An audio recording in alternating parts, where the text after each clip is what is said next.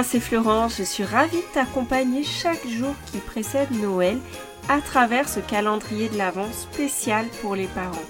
Chaque matin, tu recevras directement ton audio fait avec amour pour te booster, t'encourager dans ta mission de parent.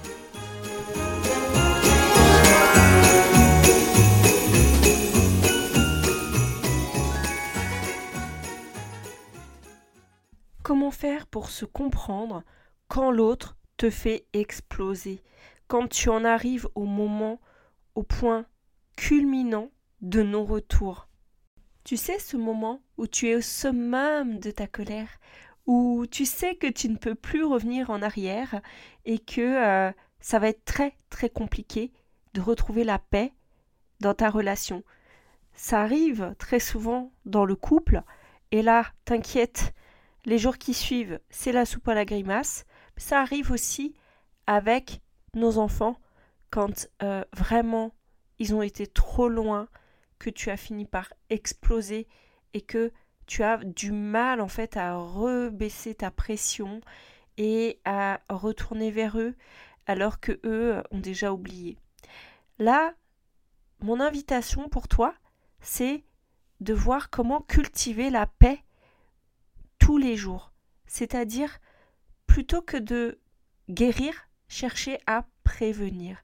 Tu le sais, en fait, quand une guerre éclate, c'est très dur de l'arrêter. Et du coup, je te propose d'être un artisan de paix dans ta famille. L'artisan de paix, c'est pas celui qui euh, ne se fâche jamais, qui n'a pas d'émotion, qui est là en train d'apaiser euh, les tensions de tout le monde. Mais l'artisan de paix, c'est celui qui va dire Ok, là, on arrête. Là, on s'arrête avant qu'il soit trop tard. Je sais que c'est pas facile ce que je te propose. C'est pour ça que on va en parler.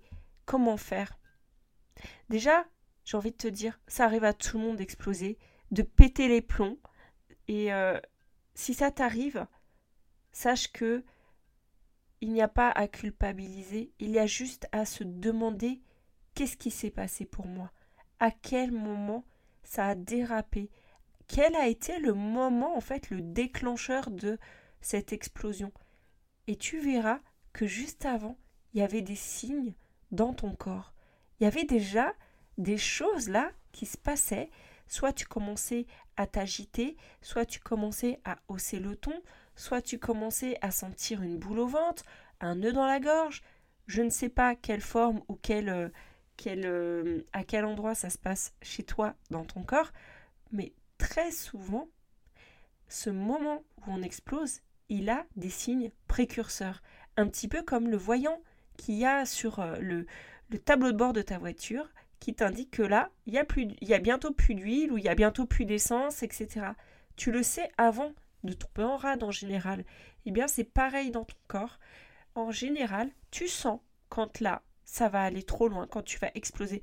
Alors, quand il arrive que tu exploses tous les jours, c'est que là, en fait, euh, tu es à sec euh, tous les jours, tu vois. C'est-à-dire que si euh, dès que tu vois quelque chose t'explose et que ça se reproduit tout le temps, c'est que là, en fait, tu es au stade où il est temps de faire pause pour toi. Maintenant, je te disais, plutôt que de guérir, mieux vaut prévenir. Ta voiture, tu l'emmènes, en principe, en révision tous les X kilomètres ou tu l'emmènes euh, faire euh, voilà une vidange ou tu prends le temps pour ta voiture. Et donc moi ce que je te propose c'est de faire la même chose pour toi. Prends le temps d'écouter c'est quand le bon moment. Pour les voitures on dit c'est tous les temps de kilomètres ou alors tu te le mets euh, dans ton agenda, tu dis tous les six mois, je ne sais pas combien de kilomètres tu roules. C'est pareil pour toi. Tu peux très bien euh, identifier, c'est quand toi le, curseur sur une échelle de 0 à 10 où tu te dis, ok, là vaut mieux que j'arrête, sinon je vais exploser. Donc c'est ça pour moi en fait, cultiver euh, la paix, c'est déjà intérieurement identifier à quel moment en fait ça va être plus possible pour toi de gérer la situation? Ça va être aussi de comprendre que l'autre a une bonne intention, tout comme toi. tu as raison dans ce que tu dis. Il a raison aussi. C'est son point de vue. Ou ton enfant, en fait, quand il, fait quelque chose qui t'agace, c'est pas contre toi qu'il le fait. Il, il, est petit ou alors c'est un ado, je sais pas. En fait, faut comprendre que l'autre, dans son comportement qui pourtant t'agace, son intention c'est de satisfaire ses besoins. C'est pas de faire quelque chose contre toi. Donc ça, je développerai ce sujet un petit peu plus tard. Mais du coup, quand tu comprends ça, ça peut t'aider plus facilement à faire le premier pas, par exemple, à aller voir l'autre en disant, écoute, euh, là, je, sens que ça va pas. Est-ce qu'on peut en parler? Et ça, c'est bien sûr difficile à faire et tu pourrais avoir l'impression qu'il faut baisser les armes. Mais en fait, il ne s'agit pas de baisser tes armes seulement, mais d'aider l'autre aussi à baisser les siennes. Quand tu fais le premier pas, tu aides l'autre aussi à baisser ses armes.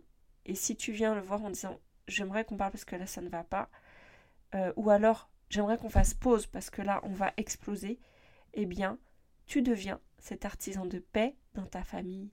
Et oui, ça n'est pas facile, mais peut-être que tu peux essayer la prochaine fois.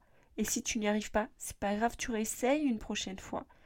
Mais tu vois tous ces moments-là qui te font euh, exploser en ce moment. Prends le temps d'écouter à quel moment c'est le moment de s'arrêter. Ou prends le temps de retourner voir ton enfant, voir ton conjoint, ta conjointe quand ça ne va pas. Et euh, je t'assure, tu vas retrouver en fait petit à petit la paix dans ta famille en ayant ces démarches-là, parce que tu seras celui qui montre aussi à l'autre comment faire.